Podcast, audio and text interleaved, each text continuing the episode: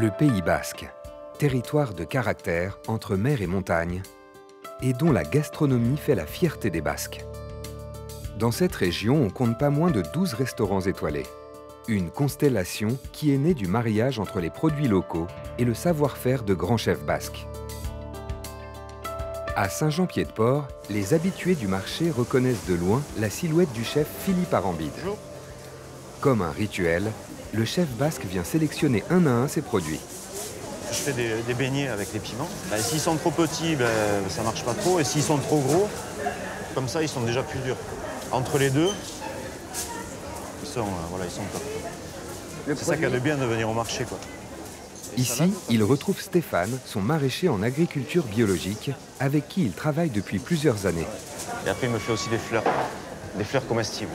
La proximité pour des produits comme ça, c'est important parce que voilà, moi c'est cueilli, c'est euh, une heure après, c'est chez Philippe quoi. Enfin, c'est tout frais. S'il en manque, il m'appelle et puis euh, je en cueille en plus.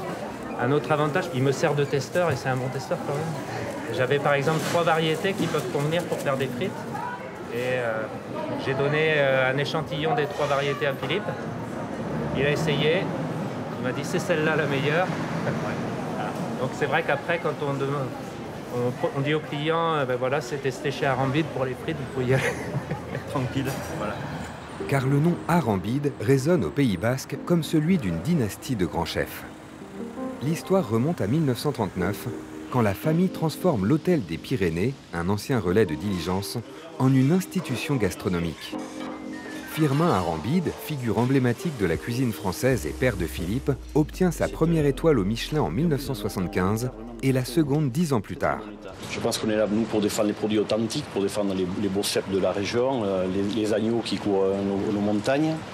Et je pense que si nous, les cuisiniers, ne sommes pas les principaux défenseurs de cette tradition, je pense que rien n'ira plus. Formé par son père, Philippe prend ensuite la relève et décide d'apposer sa pâte moderne sans pour autant s'éloigner des plats classiques du terroir.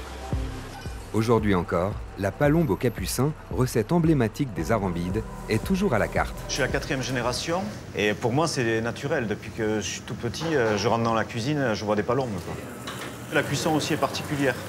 On la fait rôtir normalement comme si on faisait un pigeon ou une volaille.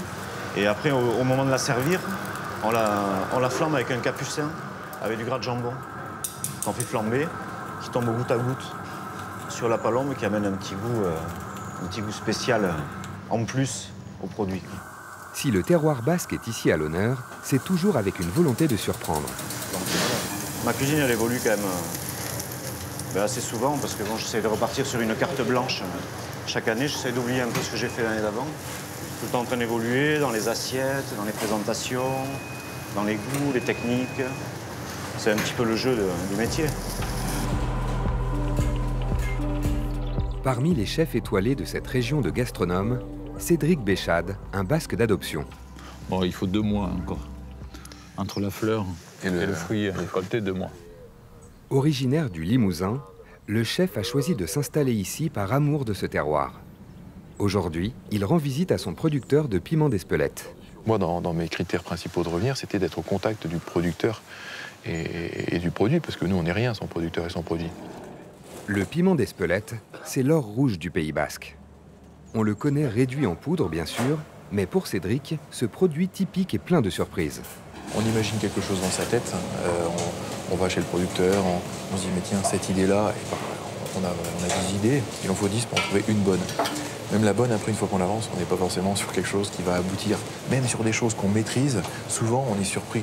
C'est hyper bien équilibré comme, comme piment. C'est le feu, c'est le foin. Il y a un côté feu, mais c'est pas, pas comme les, piments oiseaux, les choses qui, qui, nous font pleurer. Ils se développent surtout quand ils, chauffent après. Ça donne envie d'aller euh, plus loin dans l'exploration. L'exploration de ce terroir, Cédric Béchade la vit pleinement il n'hésite jamais à quitter son auberge basque pour rencontrer son producteur de fromage et d'agneau. Une centaine de kilomètres plus loin, à Ourkoulou, 1300 mètres d'altitude, le troupeau de 300 brebis profite des pâturages de montagne.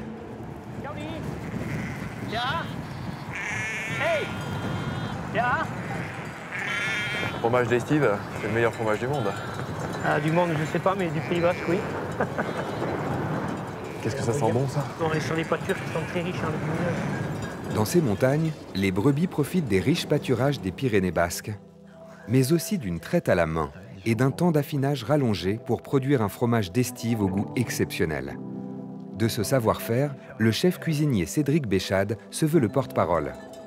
Maintenant, il faut aller beaucoup plus loin, il faut aller sur le faire savoir de, de notre alimentation, euh, de, notre savoir-vivre. On l'a euh, on l'a quand même mis un peu sur la touche.